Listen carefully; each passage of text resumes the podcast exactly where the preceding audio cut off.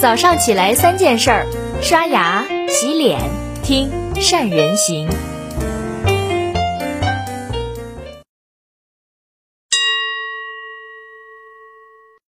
用企业家的眼光选投资，以投资人的格局做企业。大家好，我是宋子。特斯拉的马斯克呢，最近又不消停了，又怼巴菲特，又卖了四套别墅来支持公司的发展。其实呢，马斯克和巴菲特这对冤家呢由来已久。巴菲特不愿意投资科技股呢，是因为投资理念的原因，还是由于能力圈的问题呢？我们大部分直觉中呢，觉得苹果、亚马逊的公司市值万亿美元，特斯拉呢今年又从六百六十亿涨到了两千五百亿的市值，这类科技公司无论从投资收益和发展，不是更好吗？我研究分析了美国1995年到2020年历时25年的时间，其中呢，2000年的科技股泡沫的时期十大科技股公司，现在呢，其中只有六家公司呢就掉出了市值前十，有三家公司呢在巨幅的下跌之后被收购退市，那最终呢，只有两家跑赢了标准五百指数，成功率呢并不是很高。那么呢，我们从马斯克与巴菲特的对怼之中，如何去分析科技股与消费股的投资收益？那今天呢，和大家分享我的研究成果，希望大家在疫情中拉动消费和推动科技发展的新经济周期中，带来更好的投资收益。周一呢，我回广州住在了花园酒店，看见呢门前有一块奠基石，让我感慨良多。一九八零年，杨尚昆奠基，我还在读小学。一九八四年，邓小平题写店名。一九八五年开业的时候，我还在读高中。我们的一代伟人给中国的开放打下了奠基石。为什么一代伟人为我们开创了改革开放呢？因为呢，邓小平在重回了领导岗位的时候，出访了美日等国，看到了经济发展的规律。看到了中国四十年后的未来。同样，我们面对企业的兴衰、股市股价的起起伏伏的时候，如果你一早知道了这些行业和企业发展的规律，自然呢就会云淡风轻了。同样，对于巴菲特和马斯克，就是消费行业的公司和科技行业公司，从长远的角度来看，谁更能持久发展，谁有更高的投资收益，这样规律的理解了。我对呢美国消费行业和科技行业做了一个统计的研究，时间呢是从一九九五年到二零二零年，以一九九五年美国的消费和科技行业市值最大的十家公司来分析，结果呢非常的有意思。二十五年时间过去了，一九九五年市值前十大的科技公司，到二零二零年只剩下了微软、英特尔、思科和甲骨文四家了。一句话总结：城头变换大王旗。那为什么出现这种情况呢？在科技领域，消费者呢更注重的是产品的功能。无论前期你对这家公司领先对手有多长的时间，或者已经占有了多大的市场份额，都无法阻挡功能更好、价格更低的新产品。那消费者呢？他是忠诚于技术，而不是忠诚于产品。和品牌，我以一九九五年市值排名第二的 IBM 公司为例，IBM 公司呢是最早也是最大的计算机公司，从五十年代的大型机，再到八十年代首创个人计算机，那为什么呢？会在二零零四年的 PC 业务卖给了联想？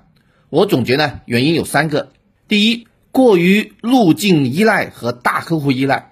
IBM 呢，虽然是大型机里面毛利高，而且呢 PC 还有拥有了良好的口碑和品牌，但始终呢未将 PC 作为核心的战略去发展，在个人电脑和互联网时代呢缺乏了竞争优势而落伍。第二，核心资源的处理器的芯片、磁盘、显示器、操作系统呢，主要的部件都是依靠的第三方去提供，给了像戴尔。和康柏这些金融机的巨大的机会，IBM 面对的问题呢，在戴尔和康柏之后，呃，也再次出现。技术创新和客户需求的不断的变化，导致品牌原有的这样的护城河的优势已经失去作用。第三，研发投入大，科技公司呢还有一个特点，就需要持续不断的投入至少百分之十以上的研发资金，那导致的利润率低。Facebook 公司呢，最近十年的研发资金一直占营收的百分之二十以上。华为公司呢，持续了二十多年，保持了百分之十五以上的研发资金的投入，才有了今天这样的技术龙头的地位。我们再看一下，二零二零年市值第一大的公司苹果公司，在一九九七年呢濒临破产。乔布斯呢回归公司之后，第一件事就拉拢了微软的比尔盖茨。为苹果的电脑开发办公软件 Office，乔布斯呢还让比尔盖茨投资的苹果公司百分之六的股份啊，市值里面一点五亿美元。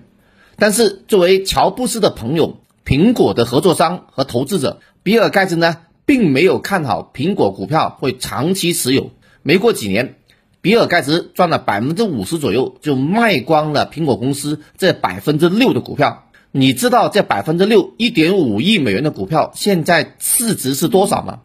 在二零二零年的七月，这一点五亿美元市值的股票就已经价值九百七十二亿美元了。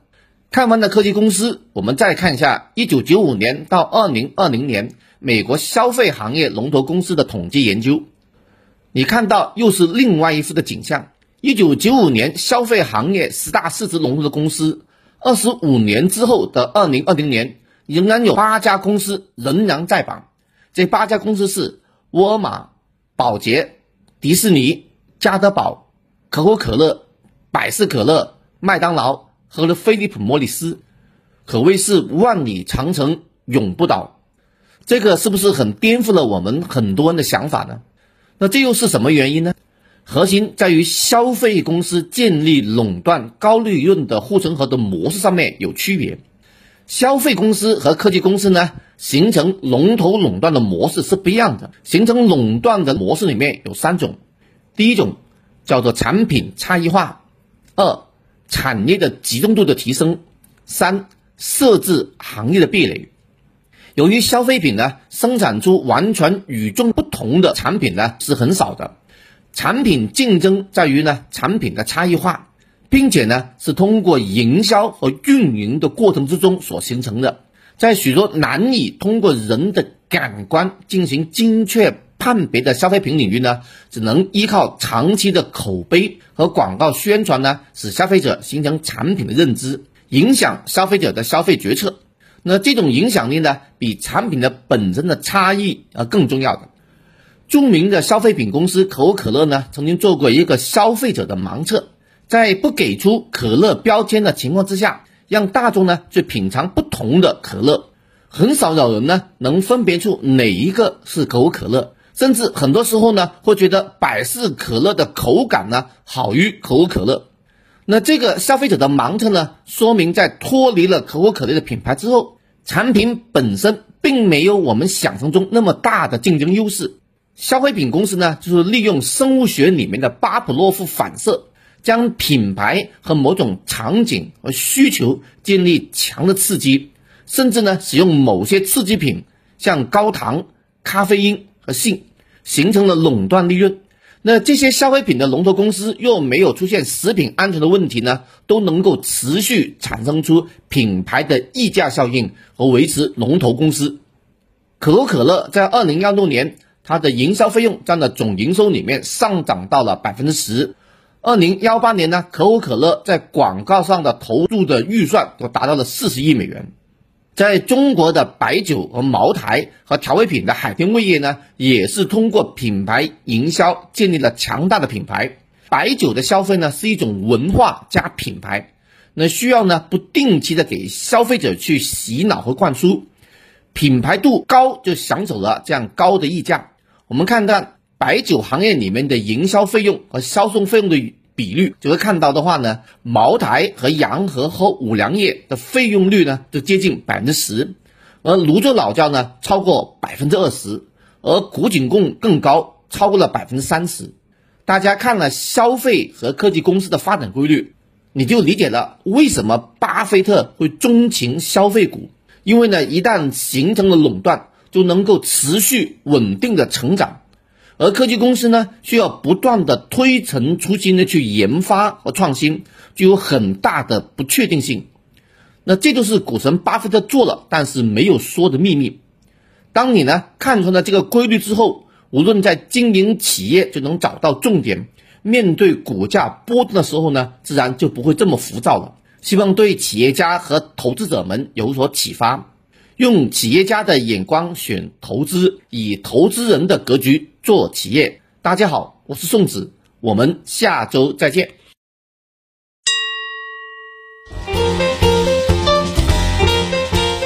关注善人行微信公众号，每天早上六点三十分，咱们不听